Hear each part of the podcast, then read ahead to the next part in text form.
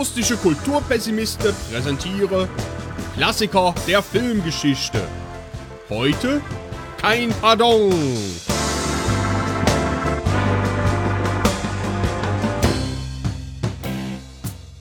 Ja, ähm, wie der Max Snyder in der letzten Folge hervorragend ausgewählt hat, haben wir uns den Film aus dem Jahre 1993 angeschaut, ein Film von Harpe Kerkeling mit dem Namen Kein Pardon. Ähm, ich hoffe, ihr habt den alle gesehen. Stefan, Erik? Ja. Ja, ich habe ihn gesehen. Also ich habe ihn schon mal gesehen, also mehrfach gesehen vor, ich will fast sagen, Jahrzehnten. Und ja, haben wir mir jetzt nochmal angetan. Naja. Ich habe wirklich damit also erstmal. Du bist, äh, bist da nicht so begeistert. Ich hab, äh, Entschuldigung, Erik? Ich habe wirklich damit erstmal eine Bildungslücke bei mir geschlossen, weil ich den davor noch gar nicht gesehen habe. Ja, bei mir war es eher so, naja. Also ich habe den früher mal gesehen, da fand ich ihn stellenweise noch witzig, aber irgendwie so. Ja, so richtig warm geworden bin ich mit dem Ganzen jetzt diesmal nicht so. Naja, ich werde jetzt mal kurz einen äh, kleinen Handlungsabriss geben. Ähm, der, ja, der 20-jährige Sohn von Beruf, Peter Schlönske, arbeitet im Familienbetrieb als Schnittchenauslieferer. Die äh, Großeltern und Mutter haben anscheinend so einen also was man von der Kulisse sieht, so einen Tante-Emma-Laden, aber sie haben auch einen sehr rudimentären Party-Service, nämlich da, indem sie äh, Schnittchen schmieren und die zu Geburtstagen oder äh, Trauerfeiern ausliefern. Und äh, ja, der Sohn Peter arbeitet in diesem Betrieb als Schnittchenauslieferer, aber hat auch irgendwie ist Entertainer an, an ja so Entertainer Ambitionen und die Mutter meldet ihn zur äh, zum Talentbewerb der Sendung Witzigkeit kennt keine Grenzen an. Das ist so eine klassische Samstagabend-Unterhaltungsgala. Und ja, Peter ist davon erst weniger begeistert, doch dann kann er sich mit der Idee anfreunden und geht dann zu dieser zu diesem Talentwettbewerb, äh, wird leider nicht genommen, aber lernt Ulla, eine Tontechnikerin, kennen, die ihn dann äh, als Kabelträger zu dieser Show vermittelt, so dass er dann doch noch beim Fernseher arbeiten kann, halt an der untersten Stelle und äh, ja, lernt dann den Betrieb hinter den Kulissen dieser Sendung kennen und äh, stellt er ganz schnell fest, dass sein Idol Heinz Wäscher, der diese Sendung seit 20 Jahren moderiert, äh, gar nicht so ein netter Onkel ist, sondern ähm, wie hat das da genannt? Das ist bestimmt ein alten Busengrabscher. Genau. Ähm, das ist halt ein äh, Tyrann, der mit Starallüren, der äh, alle Untergebenen tyrannisiert und sich für den Größten hält und ja, nach einem Vorfall wird dann Heinz Wäscher rausgeworfen und Peter Schlönske übernimmt diese Moderatorenposition. Ähm, und wir springen ein Jahr vor weiter und äh, sehen, dass er genauso solche Starallüren wie Heinz Wäscher bekommen hat und im Grunde der gleiche Tyrann äh, sich in den gleichen Tyrann verwandelt hat. Äh, und durch sinkende Einschaltquoten, weil er äh, ja, weil einfach die, seine Kreativität im Laufe dieses Jahres abgetötet wurde, ähm, wird seine Sendung abgesetzt, er verliert seinen Job wieder, aber kommt wieder mit Ulla zusammen und versöhnt sich wieder mit seiner Familie. Ja, das war der Film.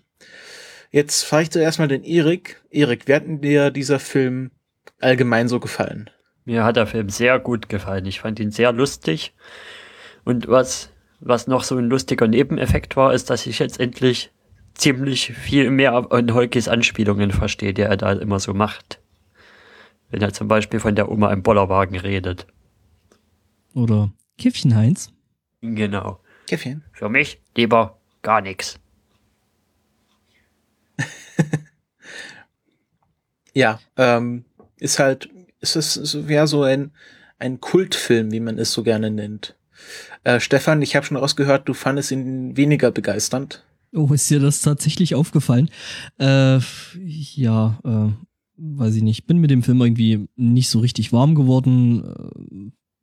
Äh, ja, ich habe halt gerade am Anfang ein riesengroßes Problem damit gehabt mit dem Maß an Fremdschämen, was da alles drin gewesen ist und so dieses krampfhaft lustige und ja, war irgendwie nicht so richtig my cup of tea. Ähm, ja, ich habe mich die ganze Zeit oder ich habe mir die ganze Zeit die Frage gestellt, ob äh, Harpe Kerkeling damals schon sein Coming Out gehabt hatte, weil also mittlerweile wissen wir, dass äh, der Kerkeling. Äh, das ist eine gute ja. Frage. Der wurde ja Songs geoutet. Ach, der wurde gedoxt? Weiß ich jetzt ähm, Da war mal so ein Interview in der Bild, Ja. Ähm, von, von einem anderen, von einem anderen, ja, deutschen Star. Das war, das war so ein, genau, das äh, skandalöse Songs Coming Out von HP Kerkeling. Warte, wer, Ah, wer hat okay. ihn denn geoutet? In der Bild, glaube ich, war das sogar. Ja, nee, weiß ich nicht. Genau. Ähm, Rosa von Braunheim. Das war ja so äh, ja eine offene schwule Figur äh, vor 20, vor 20 Jahren, wann waren das? Also 1991. Also ich glaube, da war er schon offen schwul. okay. Ähm, und da war halt so ein Interview und ich glaube, da wurde dann, äh, hat, hat Rosa von Braunheim dann gesagt, ja, ja, der Happe Kerkeling und der Alfred Biolek, die sind ja beide auch schwul. Und das wurde dann so gedruckt. Ah, okay. Ja, Bildzeitung hat sich natürlich gedacht, ja. Oder Äh. wer war, wo war das irgendwie RTL oder irgendwo war das dann halt. Das war, das war damals dieser Skandal. Okay. Aber wenn, wenn zwar, also der Artikel ist von 2011, den ich hier offen hab und das vor 20 Jahren, also 1991, da war dann schon zwei Jahre lang offen schwul. Ja. Nee, weiß ich nicht. Und äh, ja, ich bin mit dem ganzen Ding irgendwie nicht so richtig warm geworden. Ähm, ich weiß nicht, habe ich das sogar bei Twitter geschrieben, äh, dass ich jetzt wieder weiß, warum ich deutsche Filme eigentlich nicht mag. Äh, ja, war irgendwie alles so irr. Das fand ich. Also ich mag ja deutsche Filme eigentlich auch nicht. Das mag jetzt einige überraschen. Ähm, aber das ist einer der wenigen deutschen Filme, die ich richtig gut finde. ja, mir ging es ja auch eher so wie, wie dir, Christopher. Also ich fand das überhaupt nicht so, dass, dass ich den Jach fand. Also für mich ist es auch eher Ich einer der, der besseren deutschen Filme und insgesamt ist er mit im, in einem guten Feld drin, würde ich mal sagen. Ja, es ist halt im Endeffekt, das ist halt einfach, äh, ja, eine Geschmacksfrage. Also ihr habt kein. Nee, Quatsch. Äh, ich habe ja mitgekriegt, dass euch der Film gefallen hat, weil ich habe euch ja äh, irgendwie die Woche über bei, bei, bei äh, Skype beobachtet und ihr habt euch ja ständig irgendwelche One-Liner und Zeug äh, um die Ohren gehauen und ähm, dass euch der Film gefallen hat. Ja, Herrgott. Äh, Es ist halt, ähm, wir, haben wir haben ja dann, äh, es gibt ja einen Audiokommentar von der Medienkuh und das sind ja beides äh, zwei, zwei, äh, also der Dominik und der Kevin, die waren ja beide auch äh, im Fernsehen mal wirklich drin und erzählen halt schon äh, so, dass es zwar übertrieben ist, was da dargestellt wird, aber zu Hm. Teilen doch schon so war. Ja. Also dass gerade die, der- die Kabelträger die Dödel waren und dass äh, manche Moderatoren wirklich Starallüren haben. ja klar, ich meine, äh, das ist alles überspitzt, äh, ist ja ganz normal. Kann ich wirklich nur empfehlen, den Film nochmal mit, mit dem Audiokommentar von der Medienkuh zu, zu sehen. Gerade wo sie das mi- mit auseinandernehmen, wo er dann Heinz Wäscher kennenlernt und dann ziemlich schnell merkt, dass das ein Arsch ist und sie sagen dann, ja, sie haben das jetzt auf den Tag runtergespitzt, normalerweise dauert das so eine Woche oder zwei. Ja, Hm. ja. Das ist ja, ähm, also, also die Besetzung ist ja sehr interessant. Heinz Schenk war ja zu dem Zeitpunkt wirklich ein bekannter Fernsehmoderator ähm, und war wirklich halt so der, der nette, nette Onkel aus dem Fernsehen. Ja, ja. Ähm, Ähm, und da hat man ja hin und wieder doch dann, also ich weiß nicht, ich habe irgendwo dann mal auch so ein paar Geschichten gehört, dass der halt dann doch nicht so nett sein soll. Ja, also was ich gehört habe, war, dass es ihm relativ schwer gefallen ist, dieses, dieses Arschloch jetzt mal offen zu spielen. Ähm, kann natürlich sein, dass ich glaube auch, dass Thomas Gottschalk und, und Markus Lanz und also was man ja von Günter Jauch hört, ist, dass der schon ziemliche Allüren hat. Ähm, Und von wegen, dass, dass, dass man, äh, wenn man da Gast in seiner Sendung ist, erstmal ins Büro, also eine Audienz in seinem Büro hat vor der Sendung und solche Sachen. Das ist halt, Ja, ja, und zudem auch privat irgendwie äh, ziemlich seltsam drauf ist. Gelinde gesagt. genau. Und wo wir schon beim Hab ich gehört darüber sind, der Sascha, mit dem habe ich mich im Nachgespräch nach unserem Interview zum Pottwichteln noch ein bisschen unterhalten und da ging es dann halt auch zu dem Film und er hatte sowas erzählt wie von wegen, dass da wo irgend sowas wie in der, sowas in der Art eine Fortsetzung in Planung war, aber dass das dann an, an seinem Mann gescheitert ist, an Harpe Kerkelings Mann. Das ist ja der, äh, du meinst Colagrossi? das ist ja der Colacrossi, der sich Den da wo angeblich ziemlich bei allem mit einmischen will, was da mit Habe Kerkeling zu tun hat. Und das geht wohl ziemlich viel auf, den Ner auf die Nerven mit der Dauer. Ja, mit dem war er ja sehr lange zusammen und mit dem hat er auch viel gemeinsam gemacht. Also ich weiß noch, dass er dann zuletzt ähm, dieses Hörspiel gemacht hat. Also der hat sich jetzt von ihm getrennt, aber der hat halt viel, ich glaube, der hat viel die Musik gemacht. Der Colagrossi. Hm. Auf Ja, alle gibt Fälle ja- hat er das Drehbuch ja, das geschrieben.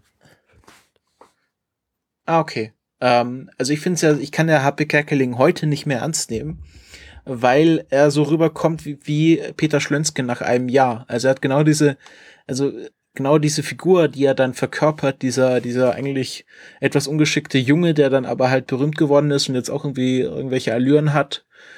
Ähm, so kommt er jetzt, wenn ich ihn jetzt irgendwie im Fernsehen sehe, wirklich rüber. Er trägt ja immer diesen affigen Schal, diesen affigen Seidenschal, äh, den ich total beknackt finde und äh, ja, er kommt halt auch wirklich so, aff- also ja, man kann es nicht anders nennen, so ein bisschen affig rüber.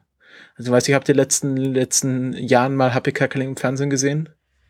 Nee, was wahrscheinlich bei mir dran liegt, dass ich äh, nicht mehr so viel Fernsehen äh, ja, konsumiere. Ja, also ihr müsst mal irgendwie auf YouTube irgendwie, keine Ahnung, er wird halt meistens auch nur noch zu irgendwelchen so einen Shows eingeladen, wenn es dann darum geht, irgendwie 20 Jahre Fernsehen oder so. Äh, oder, oder so, solche Sachen. Und dann trägt er halt wirklich ständig diesen Schal äh, und redet halt, äh, als, als wäre er irgendwie die Königin von Dänemark. Äh, nee, war Ähm. das nicht Schweden? Nee, Quatsch, äh, Niederlande. Genau, also äh, es irgendwie völlig abgehoben. Also so kommt auf jeden Fall rüber heute. Also früher war er halt, hat er sich halt immer so ein bisschen, ja, als der Tollpatsch gegeben, den er oft gespielt hat. Ähm, ein bisschen, bisschen, ja, volksnah kann man es hin, aber jetzt irgendwie, ich finde, ich kann ihn nicht mehr ernst nehmen, weil er halt so rüberkommt wie Peter Schlönske am Ende des Films. Jetzt steckt er so in dem, Was ich schon ein bisschen lustig finde. steckt er so in dem Mediensystem drin, was er eigentlich in seinem Film noch persifliert und wo er sich drüber lustig macht in dem Film. Ja, also so, so, so sehe ich das. Ja, weiß ich nicht. Also ich meine, Harpe Kerkeling hat schon teilweise echt großartige Sachen gemacht, gerade wie eben, ähm, ja, eben die Königin äh, der Niederlande oder was Belgien, ich weiß es gar nicht. Ich kenne mich in den König Königshäusern nicht so gut aus. Äh, ja, eben so gut nachzumachen, dass dann Leute wirklich gedacht haben, da sitzt eben jene Königin irgendwie in einem Auto und äh, ähm, ja, was halt immer wieder schade ist, äh, dass solche Leute halt gerade im deutschen Fernsehen immer wieder so auf äh, eine Figur begrenzt werden, gerade ja, Harpe Kerkeling eben diesen komischen Typen mit dem Schnauzbart. Ja, immer so, also, weiß ich nicht. Ah, ja, wie hieß er denn gleich? Horst Ja. Schlemmer. Horst Schlemmer. Ah, Horst Schlemmer, genau. Also, ja, genau, genau. Und äh, die Figuren, die, die, oder die Leute, die werden dann halt immer auf eine so eine Figur äh, äh, begrenzt und, und eingegrenzt und müssen dann halt immer, äh, ja, lustig, lustig und immer das machen. Und ähm, mit dem Olm war es ja genau dasselbe mit Inge Koschinski und ja, es ist Uschi halt. Blum. Obwohl, ja, genau. Also, Kerkeling hatte ja schon vor Schlemmer einige prägnante Figuren, nicht bloß eine, die er ja auch lange mitgezogen hat, gerade Uschi Blum und wie heißt der, der Pa, Pa, Paderborn singt. Das ist ja auch so eine Figur, die er länger Oh, mitgezogen da, hat. du, ja, stimmt, das ist auch so eine wiederkehrende, oder auch aus Paulinge. Das ist ja, das ist ja auch, was er schon Ja, der ja, Bond-Film sich ausgedacht hatte. stimmt. Ähm, das ist, also, also den Schlemmer fand ich, fand ich nie so wirklich lustig oder irgendwie, irgendwie unterhaltsam. Das war, den hat er halt durchgespielt, als er da diesen Ich kandidiere Film gemacht hat. Wann war der, glaube ich, 2008 oder so? Stimmt, wo halt den gab's ja ständig als Horst Schlemmer aufgetreten ist, um halt diesen Film zu promoten. Und danach hat er ihn ja auch wirklich weggeschlossen. Also da hat er auch gesagt, er macht das jetzt nicht mehr, also gar nicht mehr. Was ich auch gut finde, dass man so eine Figur auch dann wegschließen kann und nicht bis an sein Lebensende nur auf diese Figur reduziert wird. Uschi Glas hingegen finde ich total lustig, weil die halt äh, Uschi Blum, so, oder ja. so, so ganz, äh, genau, Uschi Blum so, so ganz knapp an der Realität kratzt. Also so jetzt mit Helene Fischer und Uschi Blum, die unterscheiden sich nicht so groß. Auch Oder halt Uschi, Uschi Klaas in, in, in jüngeren Jahren. Ja, genau, aber jetzt halt mit Helene Fischer, mit ihrem Atemlos durch die Nacht, das ist genauso dieser, dieser schmutzige Hausfrauenschlager, den, der auch dieser äh, Berühr mich, verführ mich, benutz mich, beschmutz mich Hm. ist. Und Das ist genau die gleiche Wellenlänge wie Helene Fischer und da- das ist halt so äh, an der Realität kratzt, dass es halt äh, was gute Satire ausmacht und das, das hat er schon sehr gu gut getroffen mit Uschi Blum, wohingegen der Horst Schlemmer einfach nur irgendwann langweilig wurde. Und vor allen Dingen, wie die Medienkunst da auch richtig ausgedrückt hat. Das, was er da mit Uschi Blum in dem Film zeigt, ist noch besser produziert und, und klingt besser als einige aktuelle Schlagerstars, die da in solchen Shows auftreten. Ja, Ja. schon. Ich mag halt also gerade hier eben um hier so Richtung Inge Koschinski und äh, eben Horst Schlemmer und so. Ich mag solche solche Ambossartigen Figuren einfach nicht. Also die die halt wirklich so ah lustig lustig und dann so mit dem Vorschlaghammer drauf und ach und, und das ist halt immer irgendwo dieselbe Masche und das mag ich nicht. Das mag ich Ja. äh, bei bei sehr sehr vielen ähm, ja Kabarettisten oder also ich meine, das, das, das sieht man relativ häufig. Ich meine, guck dir irgendwie Mario Barth an. Der macht irgendwie Ja, seit, Mario seit, Barth ist ja, hat ja gar keine Ideen. Der ist, der, der ist ja nur ein, eine Figur und das ist sich selbst. Ja, genau, genau. Und, und ich meine, es gab mal Zeiten, da hat man wirklich über Mario Barth gelacht, aber das ist halt schon irgendwie 12, 13, 15 Jahre her. Ähm, wo man es halt so das erste Mal gesehen haben, so, hahaha, ja. Vor 15 Jahren gab's sie noch gar nicht. Weiß ich nicht. Hm, Keine Ahnung. Aber ähm, das war halt so beim ersten Mal sehen war es halt noch lustig und ähm, als du das dann das zweite, dritte, vierte, fünfte Mal gesehen hast, dann, haha, und dann irgendwann ist es halt dann komplett weg, weil du halt siehst, ja, der kommt halt nicht mehr oder nicht irgendwas anderes und ja, so ähnlich geht's mir da eben auch bei Horst Schlemmer und solchen Figuren. Was mir beim Schauen des Films sehr lustig aufgefallen ist, ist, dass sie ja so eine Art Kreislauf quasi, quasi darstellen. Eine Art Kreislauf, in dem am Ende an- dann trotzdem wieder alles gleich bleibt. So am Anfang kommt dann ein junger Wilder dazu, will, will alles ändern, aber dann kommt auch immer bloß diese Plattitüde, ja, was wollen wir denn jetzt anders machen? Ja, alles und, und dann haben sie nicht wirklich so richtig die Ideen, was, was sie jetzt anders machen wollen und nach Jahren kommt dann, machen sie halt immer noch dieselbe gequirlte Scheiße wie am Anfang an und Genau, wann, wann soll der Glückshase jetzt eigentlich runterkommen? Also, ja, wir müssen da jetzt erstmal ein Brainstorming machen, müssen mal gucken, wo der Glückshase ist. Ja, dann machen wir es halt trotzdem wieder so wie seit 20 Ja, Jahren. seit 20 Jahren wird's, ja. Und auch die Probe, dass er halt nach 20 Jahren haben sie sich immer noch nicht aufs Licht geeinigt.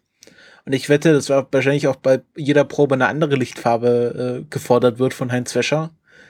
Und ähm, dass er auch seit 20 Jahren nicht genau auf, die, auf, die, auf den Text, auf die Musik singen kann bei der Probe. ja, oder er steht halt nicht genau im Licht oder ja, und immer su- sucht er sich irgendeinen anderen Grund raus, wer denn gerade mal schuld ist. Ja, genau. Aber, aber auch dieser, dieser, dieser Regisseur, dieser österreichische Reg- Regisseur, der ja so ein bisschen schon innerlich aufgegeben hat. Also alle haben ja irgendwie innerlich aufgegeben. Also auch der, der, der andere Mann da, der, dessen Namen ich glaube ich nicht kenne oder wahrscheinlich auch nie gesagt wird. Und dann die Frau, die halt äh, kurz vorm Das Nervenzusammenbruch ist steht. unglaublich, was wir hier ständig. machen. Das muss man sich mal vorstellen, was wir hier machen. Das ist unglaublich. Dieser genau, Wahnsinn. Ja, und äh, dann halt Karin, die halt immer im Käffchen kommt und irgendwie die Laden äh, hinter äh, sehr subtil zusammenhält, indem sie alle Leute vor dem, vor dem Zusammenbruch bewahrt. Hm. Ja, und dann halt das mit dem, dass wenn ein Junge kommt und der auf so verkrustete Strukturen trifft, wo sich dann doch nichts ändern will, dass er dann, dann auch irgendwann abstumpft und in so Stadion verfällt, wie es dann ja auch unserem Helden passiert quasi. Ja, gut, Naja, aber das bringt, ja, ist, er bringt ja diesen, diesen Sketch-Part mit rein. Das war ja für die damalige Zeit doch, dann doch schon fast eine Neuerung. Also, dass man jetzt Sketche in solchen Shows spielt. Ja, Und ähm, ja, aber trotzdem, es ist halt immer noch die Showtreppe, es ist immer noch gleich, das gleiche Lied ähm, nach 21 Jahren. Und ja, es wird dann halt voll vom Erfolg eingenommen. Ja, ich meine, das hast du ja aber bei solchen äh, eingefahrenen Strukturen, egal ob das jetzt äh, irgendwie äh, Fernsehen ist oder ob das irgendwelche anderen Sachen sind, ähm, hast du ja relativ häufig, dass halt irgendwie die jungen Wilden kommen, die wollen irgendwie alles äh, verändern, die Strukturen sind aber so eingefahren, ja, dass die, also dass die Leute dann nicht die Strukturen ändern, sondern dass die Strukturen dann die Leute ändern. Ne? Also das typische, wenn du dich mit dem Teufel einlässt, verändert das nicht sich nicht der Teufel, sondern der Teufel verändert dich. Ja. das kann man ja auch, diese Show kann man ja auch auf die reale Welt quasi umsetzen. Bestes Beispiel ist für mich da in dem Zusammenhang Wetten das, was sie ja auch bis, bis zum Tod quasi immer weiter die Maschine haben laufen lassen und dann haben sie es zwar nach, nach Gottschalk haben sie versucht, was zu ändern, aber sie haben halt auch an den falschen Rädern gedreht und am Ende kam halt noch, nur noch mehr Murks und mehr Murks. Ja, aber Ja, im Grunde ist das Ende von Wetten das ziemlich gut in dem Film beschrieben. Also auch, also ich glaube nicht, dass Markus Lanz dann schon als dieser Newcomer kam, sondern als etablierte Größe, aber trotzdem, man hat gemerkt, dass sie viel versucht haben, aber nichts gezogen hat. Ich glaube aber auch, dass du an so einer, äh, ja, weiß ich nicht, Samstagabendsendung, die irgendwie einmal im Monat läuft, äh, nach, ich weiß nicht, wie lange lief Wetten das? Irgendwie 30 Jahre? Ewig. Ewig lang halt. Äh, dass du da noch groß irgendwie, also du, du hast da nicht mal mehr den, den Platz oder den, den Spielraum, da irgendwie groß was dran zu verändern, weil erstens gibt's immer Leute, die, die sich drüber aufregen werden, wenn du was anderes machst, weil das war ja schon immer so. Ähm, und auf der anderen Seite ist es halt echt so irgendwie, ja, du, du hast dann nicht mehr die Freiheit, da irgendwie noch groß was zu verändern. Hm. Ja, das Einzige, was bei der Sache, bei Wetten das etwas netter abgelaufen ist, könnte man sagen, als im Film ist, wie, wie Gottschalk abgetreten ist. Er wurde halt nicht rausgekantet und aufgrund von irgendeinem Skandal, den er produziert hat, rausgeworfen einfach so, sondern er hat ja selber gesagt, oh, der Unfall, das kann ich dann nicht mehr so weitermachen mit der, mit der Show. Das. Wobei der Unfall ja schon ein gewisser Skandal gewesen ist. Also äh, so ganz ohne Außeneinwirkung war das Ganze ja dann doch nicht. Ja. Aber es hing halt nicht an Gottschalks Unkompetenz quasi, dass, dass die Sendung irgendwann mal doch abgesetzt wurde. Ja, der hat vielleicht einfach bloß noch einen triftigen Grund gesucht, einfach dann irgendwann zu sagen, okay, äh, ja, ich mache das jetzt lang genug, äh, jetzt machen wir einen Sack zu. Hm. Ja. Und ich glaube, es wäre einfach eine gute, gute Stelle gewesen, um auch das dann zu beenden mit äh, dem Ende von Gottschalk. Wahrscheinlich schon. Ich meine, der hat's ja schon ewig gemacht und äh, da dann zu sagen, okay, läuft nicht mehr, ist nicht mehr, äh, ja, einstampfen und neu machen, ne? Das hatten sie ja davor ja und welche große Das hatten sie ja davor ja schon mal versucht, den Gottschalk einfach mal irgendwann wegzunehmen mit dem Lippi. Das hat ja auch nicht funktioniert. Der Lippi war doch zwischen Elsner und Gottschalk. Nee, der war zwischen Gottschalk und Gottschalk, der Lippi. ah, okay.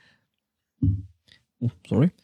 Ähm, ja, nee, weiß ich nicht. Ähm, ich, ja, wie gesagt, also ich glaube, es ist echt schwer dann bei solchen, bei solchen äh, Unterhaltungsdickschiffen dann. Also du kannst es eigentlich nur falsch machen wenn du anfängst. Also wie gesagt, einstampfen, neu machen und dann halt wirklich was komplett Neues machen und nicht dann ewig versuchen, da dran rumzuregulieren, weil es geht dann eh meistens bloß eine sehr, sehr kurze Zeit dann noch gut und dann sind die Einschaltquoten eben so runter, ähm, ja, dass die Sendung dann im Zweifelsfall eh abgesetzt wird. Und dann merkt man halt auch wieder, dass die beim ZDF nicht wirklich Ideen haben, sowas eine Samstagabendfüllende Sendung zu bringen. Die einzigen Ideen, die sie haben, ja, ist, lass uns Eier beim Schlüpfen zuschauen. Ja, nee, das, Ding ist, das Ding ist halt, das Ding ist halt irgendwo, ja, Frank Elstner, der äh, doch äh, seines Zeichens für sehr, sehr viele ähm, solcher Sendungen ja zuständig war, beziehungsweise die halt einfach gemacht hat und, und, und die äh, Formate entwickelt hat und das ganze Zeug und solche Leute fehlen halt einfach. Und dann fehlt halt einfach auch äh, der Mut, eben neue Konzepte mal zumindest zu probieren. Und dann werden die irgendwie mal angestoßen, dann laufen die irgendwie mal so ein, zwei Episoden und dann äh, ist da nicht mal irgendwo die Zeit oder die Möglichkeit da, dass sich dafür überhaupt irgendjemand interessieren könnte und dann so denken, oh hey, das ist ja doch ganz geil und äh, wir fangen jetzt da mal an zu gucken und dann dabei zu bleiben. Und die Zeit und die Möglichkeiten sind einfach nicht da. Das wird halt dann irgendwie nach, nach, nach ein, zwei, drei Episoden dann irgendwie abgesägt. Ich meine, wie viele Sendungen gibt's da, die irgendwie eben genau ja. oder denen das, das genau. Das sehen wir jetzt ja gerade mit LeFloid. Also das ist was was Holger auch öfter sagt. Also LeFloid hat jetzt bei 1 Plus irgendwie eine Sendung bekommen, ähm, aber die ist jetzt auch erstmal nur für zwei Folgen geplant. Super. Und da ist halt auch kein Mut dahinter. Da, da heißt es, ja, dann mal, schauen wir mal und wenn es halt gut läuft, kriegst du halt länger, aber da hat halt niemand, niemand Planungssicherheit. Und äh, das Gegenteil davon ist jetzt gerade Netflix, die ja ähm, Black Mirror gekauft haben und produzieren lassen. Ich, ich glaube, ihr kennt Black Mirror, diese britische Serie, die so mit Te Technik-Dystopien umgeht. Okay, ich hatte gerade ganz, ganz kurz Dark Mirror im Kopf. Äh, nee, nee das, Mirror. Ist so, das sind so äh, einzelne Folgen, die so, ja, so Spiel, so Fernsehfilmlänge haben und immer so eine technische Dystopie darstellen. Also einmal geht's darum, äh, äh, diese ständige Präsenz von Werbung und äh, äh, ja, und manchmal geht's auch um irgendwie äh, virale Videos und solche Sachen. Und es geht halt immer um diesen schwarzen Spiegel, also der Bildschirm und mhm. wie der Mensch sich darin verliert. Und davon gab es jetzt sechs Folgen, aber halt, äh, also so wie Sherlock, also halt immer so 90 Minuten lang. Und jetzt hat Netflix diese Serie gekauft, also lässt jetzt auch neue Folgen produzieren. Und die haben jetzt gesagt, okay, wir lassen jetzt mal zwölf Folgen produzieren von der Serie, wo es bisher nur sechs gibt. Wo es einfach zeigt, dass sie Vertrauen in diese Serie haben. Okay, sie wissen jetzt schon, dass die, dass die gut ankommt. Ähm, aber trotzdem, dass, dass da die BBC nicht gesagt hat, okay, wir produzieren jetzt zwölf Folgen. Also das ist halt, dass die, dass die hergebrachten Fernsehsender einfach keinen Mut haben, sich mal auf so eine Serie einzulassen. Wir haben das ja auch bei der Millionärswahl gesehen mit Elton, ähm, wo dann äh, die Einschaltquoten so schlecht waren, dass die Serie dann irgendwie ins Internet verlagert wurde und äh, so viel, so lange geschoben wurde, bis es niemanden wirklich interessiert hat. Und dass man da auch nicht mal irgendwie den Mut oder den, ja, einfach mal das Durchhaltevermögen zu hat, mal zu sagen, ähm, okay, wir spielen das jetzt mal durch, auch wenn es scheiße ist. Ganz ehrlich, ähm, bei der Geschichte mit LeFloid ähm, glaube ich sogar eher noch, dass da ein Antrieb, äh, Antrieb da gewesen ist. Ich denke ganz ehrlich, dass da eher so der Antrieb da gewesen ist, so, hey, äh, wir holen uns da jetzt mal so, so einen Typen von YouTube, der einfach diese ganzen jungen Leute abholt. Ähm, dem geben wir jetzt mal für zwei Episoden eine Fernsehsendung und dann merken die jungen Leute, hey, in diesem Fernsehen passiert ja was äh, vielleicht gucken oder vielleicht bleiben da einfach ein paar Leute kleben, die dann halt auch andere Sendungen gucken. Ich kann mir ehrlich gesagt vorstellen, dass das irgendwo in irgendwelchen Köpfen so gelaufen ist. Also dass der Typ, ich meine, ich habe mir ein paar Sachen von dem angeguckt, okay, finde ich jetzt nicht so toll. Ja, es geht ja nicht darum, ne? wie man Liv Lloyd findet, sondern einfach nee, darum, Nee, nee, genau, aber, aber das ist halt einfach so, um, um, um die jungen Menschen abzuholen dass es darum ging, dass um, um die halt wieder, äh, sag ich mal, an das äh, doch eher ältere Medium äh, dann auf irgendeine Art und Weise ranzuführen. Also ich glaube nicht, dass da irgendwo in irgendeinem Ansatz überhaupt der Mut oder, oder die Absicht da gewesen ist, dem wirklich dauerhaft da wirklich eine, eine, eine Chance zu geben. Okay, es hätte auch sein können, der geht völlig durch die Decke, aber dann hätten sie im Prinzip ihren Sinn auch erfüllt. Aber ich glaube ehrlich gesagt nicht, dass es ernsthaft drum ging, LeFloid im öffentlich-rechtlichen Fernsehen eine, eine TV-Sendung zu geben. Ich würde auch mal sagen. Ja, genau, aber das wäre halt, ja. Ich würde auch mal sagen, also, dass, dass das öffentlich-rechtliche die Möglichkeiten nicht hat, ist ja gar nicht so. Sie haben Geld und sie haben auch, gerade das ZDF hat einige vielversprechende Leute, aber was sie halt damit machen, ist sehr fragwürdig. Zum Beispiel lassen sie einen Böhmermann auf dem Zweitkanal verrotten und das ist halt alles nicht so schön. Ja. Und Sie haben die, die, sie haben die Möglichkeiten, sie haben das Publikum, sie haben die Kohle und machen es nicht. Wobei ich dir ehrlich gesagt äh, sagen muss, ähm, dass unser Chat ja auch recht hat. Hm? Er fragt gerade nämlich, der Chat, äh, warum muss alles immer ins TV? Das sollte eigentlich eh schon überwunden sein, ist es aber leider nicht. Äh, Internet ist halt immer noch eine Nische und TV hat halt einfach äh, prinzipiell, zumindest in Deutschland, mehr Kohle. Ähm, klar, ich meine, es gibt jetzt solche Beispiele wie Netflix, äh, die da doch ziemlich viel, ziemlich richtig machen aktuell. Aber jetzt so in der deutschen Medienlandschaft gibt's sowas nicht. Naja, es, es, TV ist ja nicht gleich TV. Also ähm, es ist ja, also wir sehen es ja bei Neo Magazin Royal. Ähm, das ist ja eine Sendung, die im Grunde fürs klassische Fernsehen produziert wird, aber zu 99 Prozent im Internet stattfindet. Also ja, ich, ich sag mal so, 80 Prozent der Leute, die Neo Magazin Royal regelmäßig schauen, werden dazu keinen Fernseher anmachen. Ja, ich meine, das verlagert sich jetzt ja schon. Also bei selbst bei den Klassikern TM, äh, ja, wie beim Tatort. Ich meine, äh, wer von euch, ne, wir machen ja diese komische, diesen komischen anderen Podcast da. Äh, ich meine, guckst du dir das wirklich live im TV an? Also heißt, du äh, schaltest ein Gerät an, was einzig dafür da ist, äh, äh, TV-Programm zu äh, empfangen oder guckst du dir das irgendwo auf dem Rechner an, über, sei es über einen Livestream oder sei es äh, dann eben zeitsouverän, dann halt über die Mediathek. Ich tatsächlich. Also, also ich schaue es tatsächlich noch. Ich, ja, ich gucke es tatsächlich auch noch im Fernsehen an, aber auch bloß, weil ich einen Fernseher dastehen habe und, und man beim Fernseher nicht die Gefahr hat von Internetrucklern. Okay, habe ich jetzt hier nicht so die Probleme, wobei ich ja sagen muss, dass ich meine letzte Episode Tatort äh, ja nicht äh, weder auf einem Rechner noch auf einem Fernseher angeguckt habe. Mhm. Hint, hint. Ja, kommt drauf an. Hast du Digitalprojektor äh, im Kino gehabt? Ich gehe davon aus, dass es ein Digitalprojektor gewesen ist. Ähm, aber ich habe äh, ich hab mir die dann wirklich im Kino angeguckt und war echt cool. Es war vor allem echt cool, mal das Intro über eine richtig krasse Anlage zu hören. Das hatte schon was. Ja. Nee, ähm, also es, es geht einfach darum, dass das öffentlich-rechtliche Fernsehen im, also in der Theorie eine gute Idee ist. Da bin ich immer noch der Meinung, dass ähm, dass das Fernsehen, was äh, was nicht von Werbepartnern abhängt, was äh, was ein gesichertes Einkommen durch öffentliche Verordnung hat, äh, dass das eigentlich eine gute Idee ist und dass da sehr viel, bei, viel Gutes bei rumkommen kann. Das sieht man ja bei der BBC zum Beispiel. Könnte. Aber natürlich ist es auch prakt, ja, ist es auch praktisch so, dass da sehr viel schief läuft. Dass, äh, dass zum Beispiel die ARD ähm, 99 Millionen, ein, ein, ein, ein Zusatz, zusätzliches Geld von über 99 Millionen Euro beantragt und das anscheinend immer noch nicht reicht, dass wir ähm, dass das ZDF äh, ein 8,9 Milliarden Euro Betrieb ist und trotzdem keinen gestellten Journalismus auf die Reihe kriegt, dass da keine neuen Formate entwickelt werden. Da läuft sehr, sehr viel schief.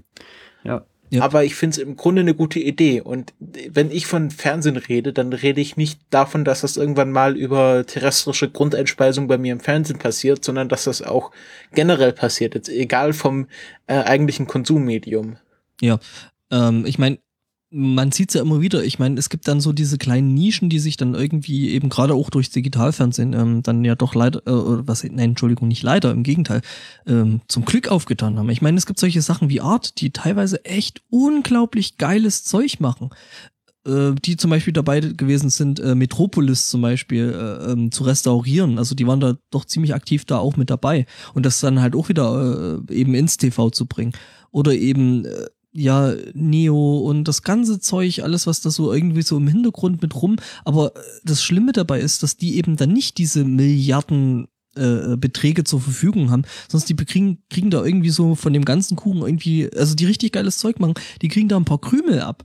Und ich meine, Arte ist immer noch irgendwie so eine Koexistenz aus äh, deutschem öffentlich-rechtlichen Fernsehen und irgendwie französischem, weil es deswegen wohl auch irgendwann mal angestoßen wurde, aber die machen teilweise echt tolles Zeug und die haben halt einfach nie, nie genügend Kohle dafür, wirklich weiter oder, oder noch mehr solches cooles Zeug ja. zu machen oder, oder eben noch größer und noch besser.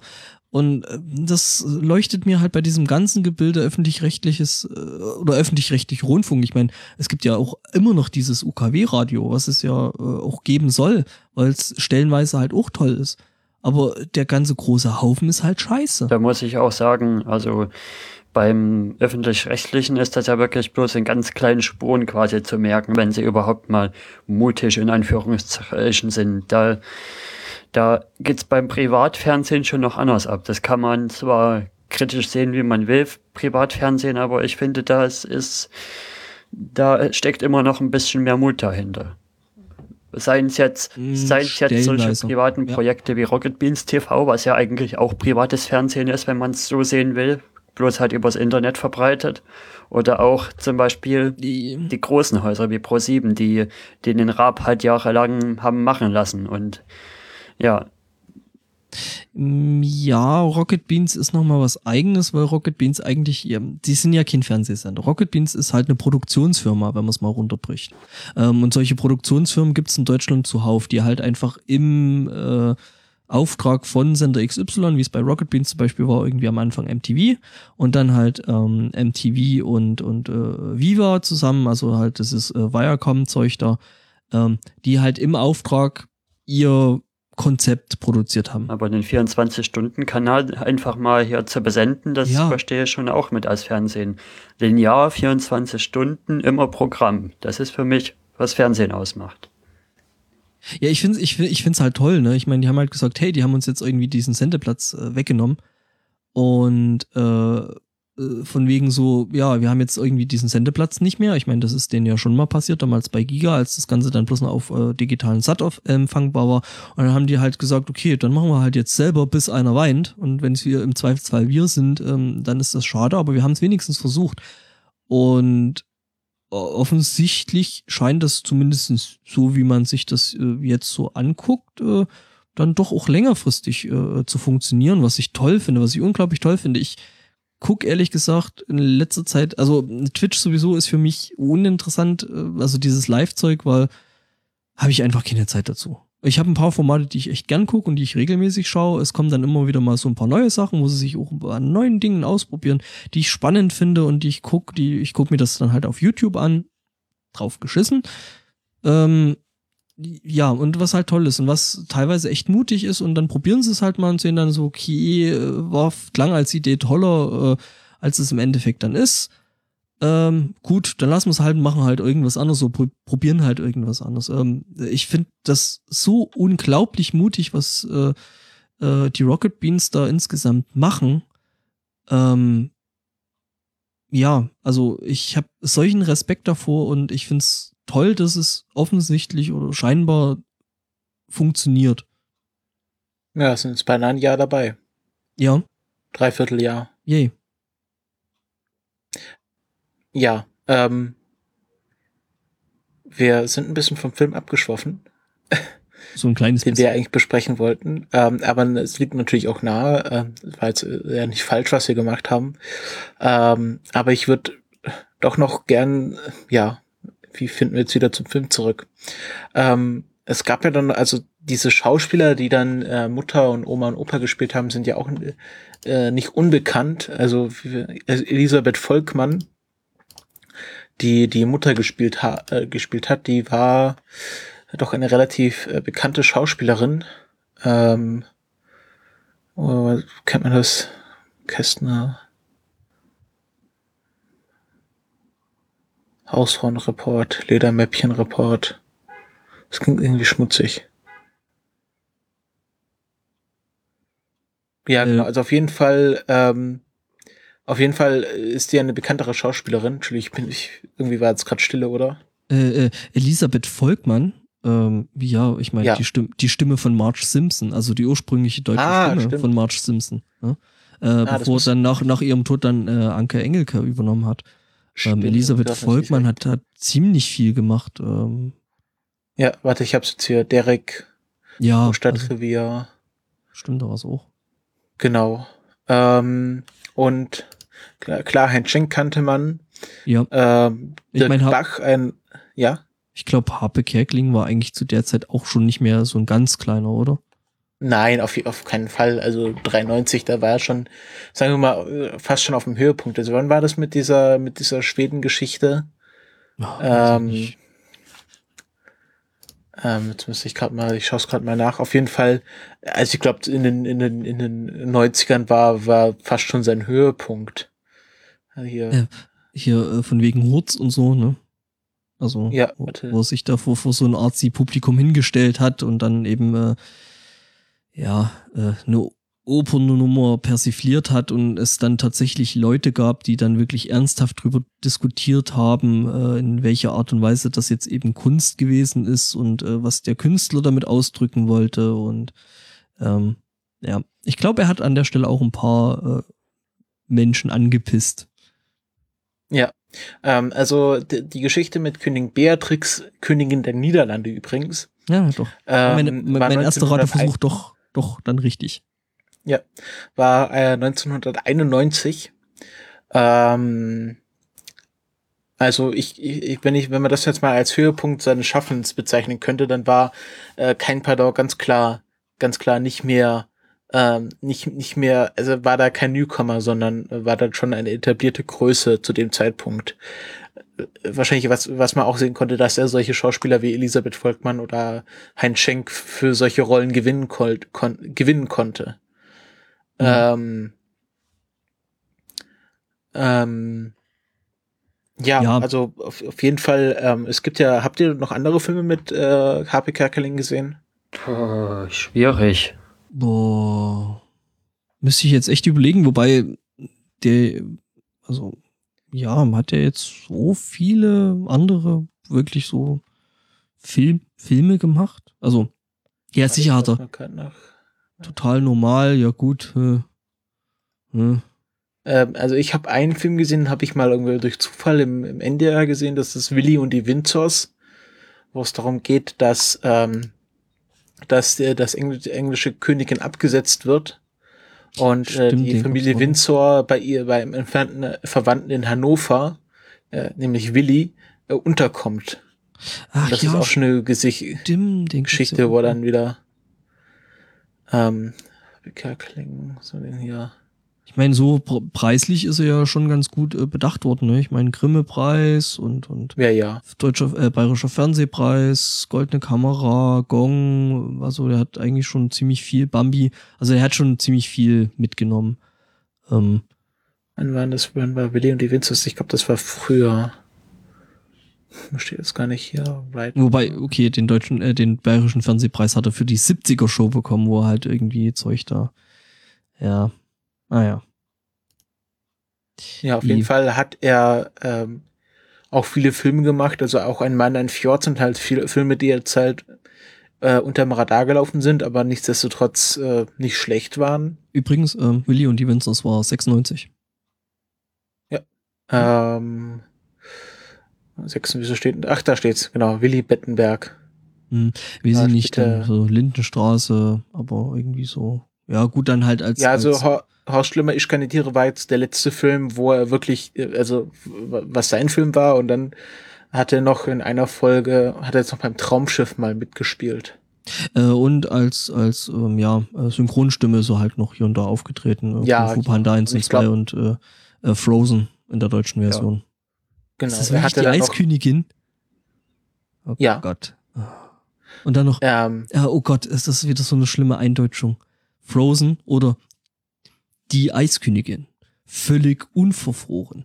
Das klingt ja schon fast wie Ja, ja. Ah, das ist, ach, das ist so schlimm. Deswegen gucke ich mir, hey, ohne Scheiß, deswegen gucke ich mir Filme in Englisch an. ja, Das geht ja ähm, gar nicht.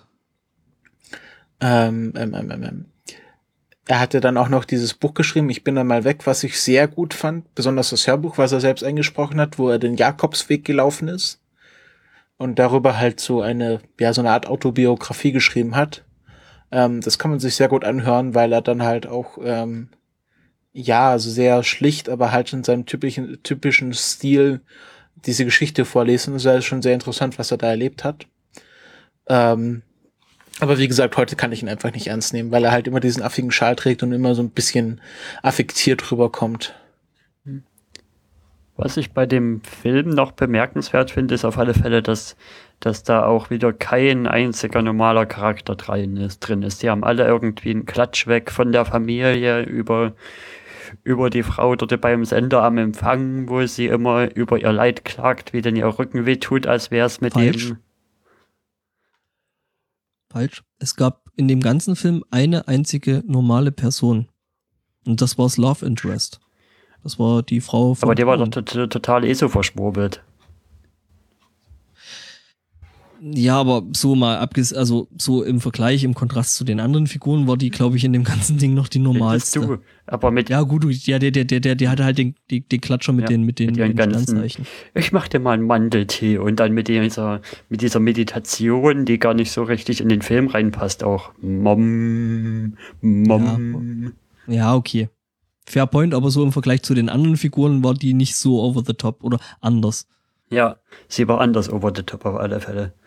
Und sie hat auf alle Ja, Fälle okay. gesehen bei den, Ist ein Punkt. bei den Leuten, die im Medienbusiness sind, was bei denen so alles an der Klatsche ist und hat das auch immer schön kommentiert. Wenn sie da, Ich könnte da Geschichten erzählen. da auf dem Sofa sitzt und immer so sitzt. Ja. Ja. Ja, also ich glaube auch dieses mit diesem ESO-Geschichte, das war halt damals noch anders konnotiert. Also, dass man halt äh, wirklich irgendwie so nach Indien fährt und sich da irgendwie selbst findet. Also, das war halt, äh, war halt schon, schon als, als, als Witz gedacht und äh, so ein bisschen sich drüber lustig machen, aber es war halt anders als heute oder in unserem Umfeld, wo wir halt äh, täglich gegen so Schwachsinn wie Homöopathie kämpfen müssen. Hm. Ich glaube, das war dann damals noch so die Figur, ja, so die, die äh, alternative grüne Trulla. Hm. Ja, Das war halt glaub- noch es waren, es waren andere, es waren andere Zeiten damals. Ja. Ähm, ja, nee, weiß ich nicht. Ja, stimmt schon. Also die Figuren waren halt alle irgendwo an irgendein, eigentlich nicht an, einer- an irgendeiner Stelle, die waren immer und komplett völlig überspitzt und ja, wie gesagt, und äh, immer dieser Fremdschämfaktor und hm, ist, Ja, es war halt, waren halt die 90er. Ich Fandest du das 90er Fremdschämen? groß geworden und wir waren nicht fand alle ihr so ganz lustig Ja. und nett. massiv. Massiv. Nee, ohne Scheiß, ich fand das ganz, ganz schlimm. Also ich mag das ehrlich, ehrlich gesagt auch an Filmen nicht, äh, wenn ich, äh, also Ziel ist ja eigentlich so von wegen so, ja, du hast eine Hauptfigur und zu der baust du als Zuschauer irgendwo eine gewisse Beziehung auf. Und das geht bei mir relativ schnell und ähm, ich habe dann aber auch eben relativ schnell satt, dass ich mich, beziehungsweise ich habe dann eben einfach einen gewissen Ausschaltreflex, äh, wenn ich anfange, mich für die Hauptperson zu schämen. Das mag ich nicht. Ich mag das Gefühl nicht, ähm, weiß ich nicht warum, aber ist halt so. Ich fand eigentlich. Ah, das ist dann, wenn der, wenn der zweite Teil des Films beginnt, also der Zeitsprung. Oder wann fängst du dich an, für die Figur zu schämen? Äh, ohne Scheiß, ich fand schon die erste halbe Stunde völlig unerträglich. Ich finde eigentlich in der ersten Halb, in der ersten Hälfte kann man sich noch super mit, mit ihm identifizieren quasi. Und dann findet man zwar das Umfeld ein bisschen komisch, also ich fand es ein bisschen komisch, aber er selber, man, man spürt ja auch, wie er quasi in so einem komischen Umfeld wirken muss. Und ja, wenn er dann zum Beispiel, ja, du bist ja jetzt mit dem großen Heinz Wäscher und kannst du uns da noch ein bisschen was erzählen und ich putsch grad Zähne. Ja, es, es, es war halt dann so irgendwie so, ja, der Sohnemann, äh, wie geht's deinem Sohn? Übrigens, man ist beim Fernsehen und ja, dass er dann natürlich dann die Ausrede braucht und, und dann sagt, ja, ich bin jetzt beim Fernsehen Kabelträger ähm, oder beziehungsweise was er halt einfach als Lüge gemacht hat, äh, erstmal so. Nee, er hat ja nicht Lüge gemacht, er hat ja halt, er hat seinen Fall nicht erzählt. Er hat ja. nichts gesagt. Nee, er hat ja bloß gesagt, er ist jetzt beim Fernsehen. Hm? Ja, weiß ich nicht ich, es gibt da so ein gewisses Gefühl bei Filmen, wenn ich die angucke, das mag ich nicht und äh, wenn sich's vermeiden lässt, schalte ich an der Stelle dann auch aus. Ja, also äh, anscheinend sagt äh, Harvey Kerkeling in dem Audiokommentar auf der DVD, dass halt vielen der zweite Teil des Films nicht gefällt, weil dann halt der Hauptcharakter zu einem Bösewicht wird oder zu einem, äh, zu einem Unsym Unsympath wird ja, jetzt gibt ähm, genau das, was, was halt am Anfang der Unsympath gewesen ist. Aber das ist Charakterentwicklung. Das ist, ist ja eigentlich ja, das schon in dem Film legitim. Groß, groß anders hätte man den Film ja auch nicht zu Ende bringen können. Also. Ich meine, es ist kein Heldenepos, ne? Also. Ja. Ähm, wollen wir damit das jetzt hier abschließen? Wir reden schon fast eine Stunde darüber. Uh. Ähm, und ja, ich glaube, wir haben alles gesagt, was es über den Film und die Thematik Fernsehen zu sagen gibt. Ähm, also, und mein, mein Fazit ist, dass ich den Film weiterhin sehr, sehr gut finde. Einer der wenigen deutschen Filme, den ich mir immer wieder anschauen kann. Ähm, ist natürlich auch wahrscheinlich für einige dann nicht so ist, wenn sie dann halt sich fremdschämen für die Charaktere des Films. Erik, ja. Stefan. Ja. Ähm, weiß nicht, Erik, wie viel Glückshasen gibst du? Also, hm. Wenn wir von fünf Glückshasen würde ich dreieinhalb bis vier schon geben. Also mir hat er echt gut gefallen okay. und der ist auf alle Fälle auf meiner Liste der Filme gelandet, die man sich wieder mal angucken kann. Das hat der Max Snyder also, super ausgewählt. Will, also ich, ich will euch, äh, weiß Gott, den Film nicht madig machen. Im Gegenteil, es ist halt einfach, nee, ja. einfach, einfach nicht, nicht mein Ding. Ich meine, es ist ja auch mal toll, wenn ein Film polarisiert und wenn wir jetzt irgendwie den Film nicht komplett abfeiern und von daher. Ähm, bei mir ist es halt wirklich äh, maximal, wenn überhaupt, ein Glückshase. Ähm, weiß ich nicht. Es war einfach nicht my cup of tea und von daher hm, kann ja auch mal sein. Ja, wir werden versuchen, äh, Hast du jetzt schon deine? Wieder einen Film auch auszusuchen, der dir, der dir gefällt, Stefan. Ähm, das muss ja nicht sein. Ich meine, es kann ja auch mal so, also, ist ja vielleicht auch mal nett, wenn ich äh, das immer nicht so abfeiere, wie ich das ja doch bei ja. doch häufiger mal in der Kategorie gemacht habe. Also von daher, äh, ja, also muss muss nicht unbedingt sein. Also es, es ist jetzt nicht äh, irgendwie, dass das sein muss, dass mir jeder Film gefallen muss. Also von daher, ja Gott, wenn es mir halt nicht gefällt, gefällt es mir halt nicht und also, ne? Ja, ähm, auf jeden Fall ist es äh, für mich ein Klassiker der deutschen Filmgeschichte, beziehungsweise der deutschen Fernsehgeschichte.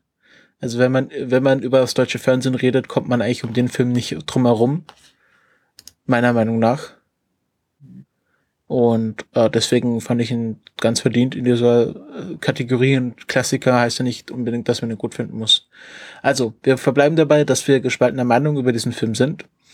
Und äh, schließen damit die Kategorie ab. Wir könnt bis zur nächsten Folge natürlich äh, weitere Vorschläge für den Filmklassiker im November einreichen. Äh, wir haben uns gedacht, da ja im November der neue James Bond Skyfall, äh, äh, nicht Skyfall, Spectre rauskommt, dass wir James Bond Vorschläge dieses Mal bevorzugen werden und äh, gerne einen James Bond Film schauen würden. Spricht man das eigentlich im Deutschen Spectre aus oder Spectre? Spectre. Spectre. Inspector. Ähm, genau, und damit beenden wir die Kategorie. Ich habe noch einen kleinen Vorspieler, den ich jetzt äh, hier abspiele. dicken Bollerwagen bin ich nachts alleine losgezogen. Genau, unsere Oma ist nachts ganz alleine losgeschoben. Mit dem Bollerwagen von Henne. Ach, der Henne war da noch gar nicht auf der Welt. natürlich. Der hat doch dann die Cousine von der Lisbeth geheiratet. Quatsch, der hatte Lisbeth geheiratet.